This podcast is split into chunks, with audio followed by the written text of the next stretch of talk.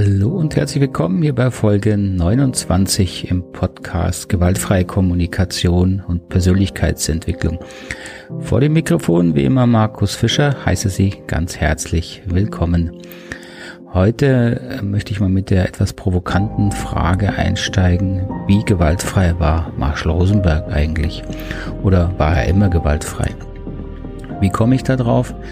Ich habe ihn ja in den glaube, letzten beiden Folgen schon davon erzählt, dass ich für 2019 ein Buchprojekt starte. Ein Verlag ist ja an mich herangetreten und freue mich sehr. Heute ist der äh, Vertragsentwurf hier ins Haus geflattert und ähm, jetzt geht es wirklich konkret darum, äh, das Inhaltsverzeichnis ähm, klar zu machen und dann zu starten. Und da freue ich mich sehr, weil ich glaube wirklich, dass es viel Sinn macht, nochmal einen neuen Blick auf die gewaltfreie Kommunikation zu werfen.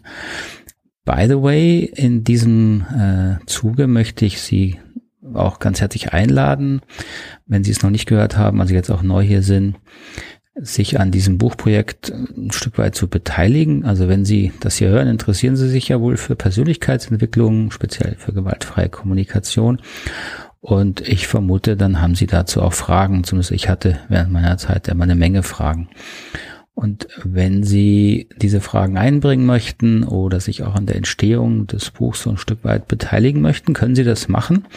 Ich habe auf der Homepage äh, www.knotenlösen.com, das schreibt sich wie die Knoten lösen mit äh, OE zusammengeschrieben, .com, also .com, gibt es eine Unterseite, das GFK Buchprojekt 2019 und dort finden Sie ein Forum, da können Sie nach Lust und Laune ähm, hereinschreiben und dort werde ich auch den Fortschritt des Buchs immer wieder mal teilen, Entwürfe teilen, ähm, Schreibproben reinstellen, auch sicher mal Fragen stellen, Diskussionen anregen. So wird mich sehr freuen, ähm, wenn Sie da mal reinschauen. Um, so, und die Idee ist ja mit dem Buch, ähm, ihn ein Stück weit äh, das so aufzuziehen. So habe ich das jetzt auch mit dem Verlag. Das finden die auch interessant, ihnen auch die Entwicklungsgeschichte ähm, bisschen anhand meines Beispiels, sage ich mal, zu zeigen. Jetzt nicht, weil ich da besonders einzigartig bin, ähm, aber vielleicht, weil ich da eher einen kritischen Blick äh, entwickelt habe, Warum auch immer. Ich glaube zum einen, weil ich auch immer sehr skeptisch war mit allen Formen von äh, Lehrern, äh, Führungspersönlichkeiten, geschweige denn Gurus. Und die Gefahr ist ja immer groß bei diesen ähm, Bewegungen, bei diesen Schulen, die entstehen, dass die Gründer überhöht werden äh, zu quasi unantastbaren Figuren gemacht werden. Und diese Tendenz ist bei Marshall Rosenberg äh, definitiv gegeben. Nicht, weil er das wollte, ganz im Gegenteil. Ich habe Marshall nie so erlebt, dass ihm das wichtig war. Aber ich habe immer erlebt, dass viele seiner äh, Schüler, Anhänger, äh, auch Trainer teilweise äh, da für mich wirklich nicht mehr nachvollziehbar ihn auf einen Sockel gestellt haben. Und das erlebe ich heute noch so in Diskussionsgruppen, da wird dann gerne mal gesagt, ja, Marshall hat gesagt, Marshall hat gesagt.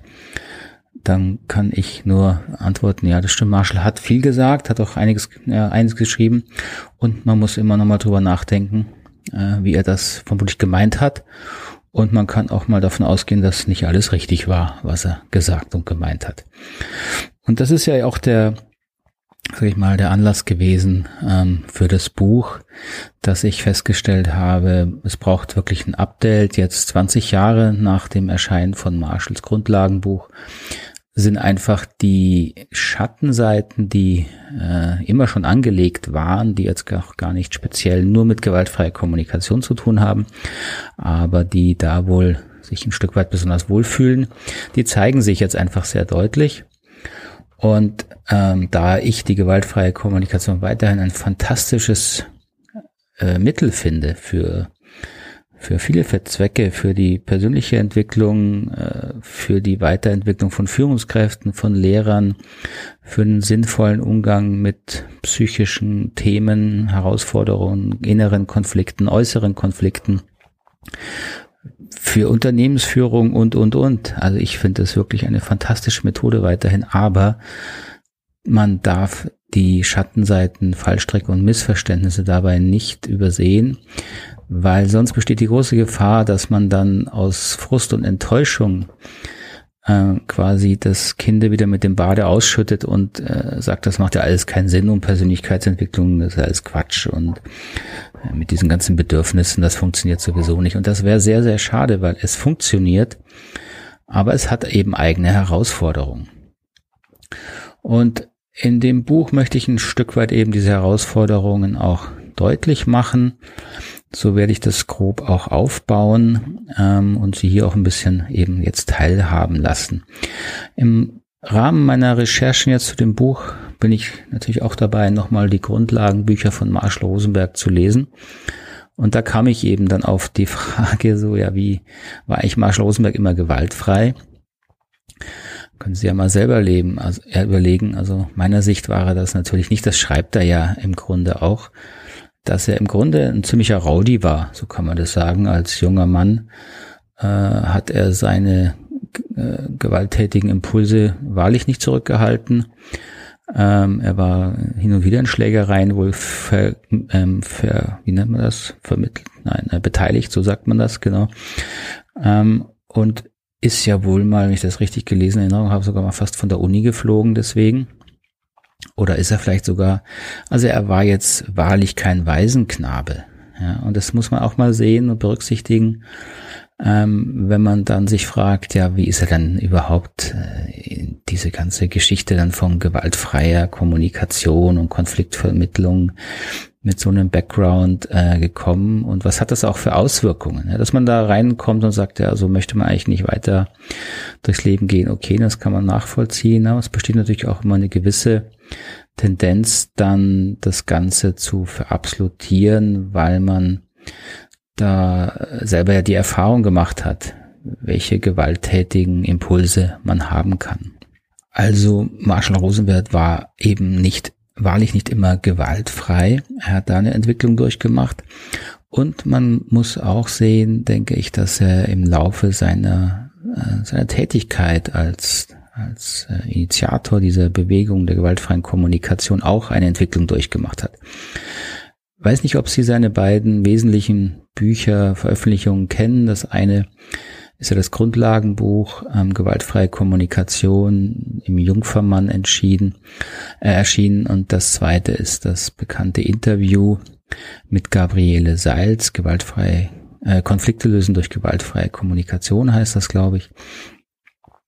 Ähm, zwischen den beiden Büchern liegen einige Jahre und da erkennt man auch schon, dass Marshall auch in dieser Zeit schon eine Entwicklung durchgemacht hat und so habe ich es auch äh, mit ihm erlebt. Denn wenn ich heute aus heutigem Blick sein erstes Buch, sein, sein Einführungsbuch Gewaltfreie Kommunikation lese, äh, muss ich schon häufig die Stirn runzeln, wie ähm, welche Aussagen da Marshall manchmal getroffen hat ähm, in Bezug auf Weltsicht, Weltanschauungen, also auch zum Thema ähm, die Rolle der Moral und der Schuld, die ich heute schon kritisch anders sehen würde, aber auch darauf hin, wie er sein Modell vorgestellt hat und wie stark er es auf die Sprache fokussiert hat, ähm, dass er wirklich ähm, wohl eine ganze Weile doch überzeugt wäre, es sind allein die Worte, die reichen aus. Also wenn ich neue Worte verwende, andere Worte verwende,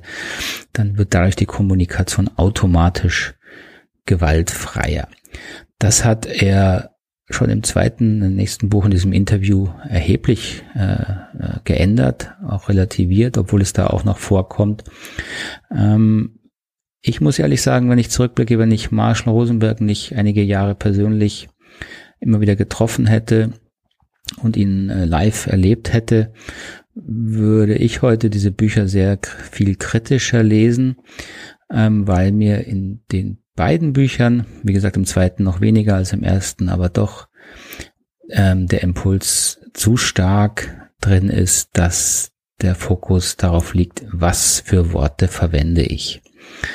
Ähm, ich würde es heute kritischer sehen, aber da ich eben Marshall erlebt habe, bin ich, äh, trenne ich das innerlich sehr stark. Ich ähm, habe ihn mit diesen, mit diesen vier Schritten, diesen, in, sagen wir, sehr viel Wert gelegt auf die Worte, die er verwendet, immer erlebt natürlich in seinen, äh, in seinen Sitzungen, wo er dann mit den Puppen Präsentationen gemacht hat, wo für mich immer rüberkam, hier geht es wirklich darum, ein, ein Paradigmenwechsel deutlich zu machen, wie jemand äh, mit diesen Prozessen umgeht, der halt innerlich wirklich im Bewusstsein entwickelt hat, ähm, ich bin verantwortlich für meine innere Welt und für meine Gefühle und ich kann nicht die Verantwortung und gar die Schuld dafür meinem Gegenüber geben. Und das ist natürlich ein erheblicher, wirklich Shift im Bewusstsein, der sich dann äh, da, da zeigt. Und wenn man den aber nicht in den Worten, die jetzt Marshall in diesen vier Schritten entwickelt hat, ähm, sozusagen nach außen zeigt, ist das erstmal schwer zu erkennen. Denn das heißt ja nicht, dass man dann immer äh, lieb und nett ist, ganz im Gegenteil, weil man ja auch immer noch seine eigene Sichtweise hat, die man vertritt. Aber im Seminar wollte Marshall das aus meiner Sicht immer sehr schnell deutlich machen, wie sich das eben zeigt, dieses Bewusstsein, dieses, dieser Paradigmenwechsel. Und das war natürlich am einfachsten, da wirklich diese Begriffe von äh, Gefühlen und Bedürfnissen zu verwenden. Im Alltag, in Gesprächen mit seinen Trainern, auch in der Organisation, in der ich ein Stück weit tätig war, ähm, habe ich Marshall nie erlebt, dass er alleine in vier Schritten oder sonst was gesprochen hätte. Hat er einfach ganz normal, häufig auch sehr konfrontativ gesprochen ähm, und war natürlich auch sehr offen, wenn jemand genauso normal und konfrontativ war und, und hat da äh, nachgefragt und schon auch, gerade wenn es um Kritik ging, versucht zu verstehen, äh, vor allen Dingen, wo es herkommt, welche Beobachtungen, Fakten dahinter stehen. Aber da ging es nie darum, jetzt irgendwie klassisch in vier Schritten zu sprechen. Ähm, so, was ich damit sagen möchte, es ist aus meiner Sicht wirklich wichtig zu sehen, dass natürlich auch Marshall Rosenberg eine Entwicklung durchgemacht hat. Er war weder von Beginn an der gewaltfreie Held, ähm, noch hat er wahrscheinlich von Beginn an Klarheit gehabt, was es wirklich braucht, um seine Idee, seine Methode, die er da ja entwickelt hat, ähm, sinnvoll und verständlich in die Welt zu bringen. Er schreibt ja auch in seinen Büchern, dass er durchaus immer verschiedene neue Impulse reingebracht hat und übernommen hat. Und aus meiner Sicht ähm, hat er eben auch eine Entwicklung dahin durchgemacht, weil er erlebt hat, dass viele Menschen es leider eben missverstehen und wirklich glauben, dass diese vier Schritte es sind, die die gewaltfreie Essenz sozusagen in sich tragen. Und das tun sie eben überhaupt nicht. Er hat das äh, gegen Ende der letzten Jahre eigentlich immer betont mit seinem Bild von einer Krücke. Also es ist einfach, die vier Schritte sind eine Krücke, die man für verwendet, um natürlich zu schauen, wo bin ich denn innerlich, also für meine eigene innere Entwicklung, aber diese Krücke eben nicht den Rest meines Lebens herumzutragen, sondern wenn ich verstanden habe, was die eigentliche Essenz ist, und die Essenz ist eben erstmal die Selbstverantwortung, wirklich in hohem Ausmaß zu übernehmen für meine Innenwelt. Wenn ich das verstanden habe, dann kann ich die Krücke wieder loslassen und brauche die nicht die ganze Zeit äh, mit mir rumschleppen.